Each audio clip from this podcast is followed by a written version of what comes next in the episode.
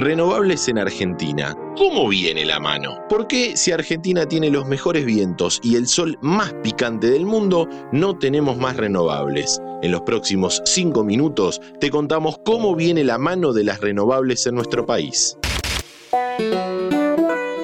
Alta tensión.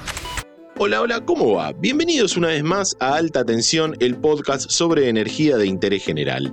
Hoy vamos a tratar uno de los temas más apasionantes de la actualidad, las renovables. Para eso, hablamos con Martín Dapelo, socio fundador de Underworking, una empresa de eficiencia energética y energías renovables, y además miembro de CADER, la Cámara Argentina de Energías Renovables. Martín, contanos la foto de las energías renovables en Argentina en 2023. Actualmente tenemos en el país unos 5.300 megawatts de potencia instalada de energías renovables, que representó en 2022 un 13,9% de la demanda de energía total. 2023 comenzó con dos muy buenas noticias.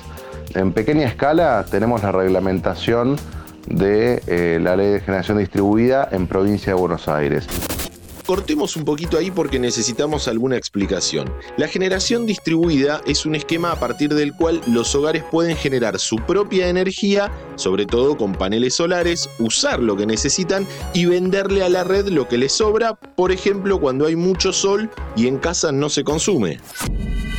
Para lo que es generación distribuida, hoy tenemos en el país más de 1.100 usuarios y que la provincia de Buenos Aires se estima que tiene un potencial de más de 2 millones de usuarios. Dijiste dos buenas noticias. ¿Cuál es la segunda? Y respecto a grandes parques, es una muy buena noticia em, la licitación de las manifestaciones de interés, que si bien son un poco más de 500 megawatts, bueno, es una señal de que se va reactivando el mercado para este segmento ese mercado, ¿son contratos entre privados o se vuelcan directamente a la red? En el mercado de los grandes parques tenemos dos modalidades. Por un lado, las licitaciones de renovar o las manifestaciones de interés, en donde es el Estado quien compra a través de Camesa toda esa energía generada para inyectarla en el SADI, que es el Sistema Argentino de Interconexión. Y por el otro lado tenemos el mercado a término, el llamado MATER, en el cual un generador de energía vende por un contrato privado a un gran usuario del mercado eléctrico, que son grandes empresas, que son las que están habilitadas a comprar de forma directa energía renovable.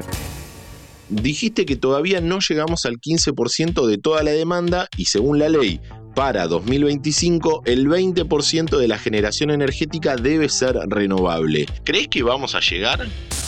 Creo que va a ser difícil llegar al objetivo planteado por la ley porque hoy el principal problema que tenemos es la falta de infraestructura en redes de distribución de alta tensión, porque tenemos que tener en cuenta que todas estas inversiones son de largo plazo. Cuando se construye un parque solar o un parque eólico, estamos hablando que son proyectos que van a durar 20 años y que tienen un repago de inversión de 10 años, con lo cual es muy difícil realizar inversiones ahora con una ley que se termina en 2025 para un proyecto que va a durar 20 años. Entonces deberíamos tener un marco jurídico adecuado de que por lo menos tenemos que saber qué pasa de aquí a que finaliza la vida útil de un proyecto que se va a invertir ahora.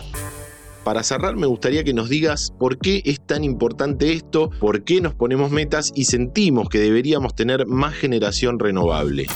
La principal ventaja de las energías renovables es sin dudas su aporte a la descarbonización de la matriz energética mundial. ¿no? Cada vez que instalamos un megawatt de energía renovable, vamos a estar desplazando eh, energía generada con combustibles fósiles, que son de altas emisiones de gases de efecto invernadero.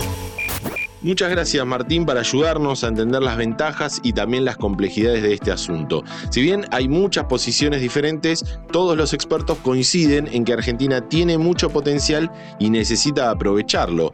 Vamos a seguir atentos a las novedades. Nos vemos la próxima. ¿Querés auspiciar en Interés General Podcast? Escribinos a contacto arroba interésgeneral.com.ar.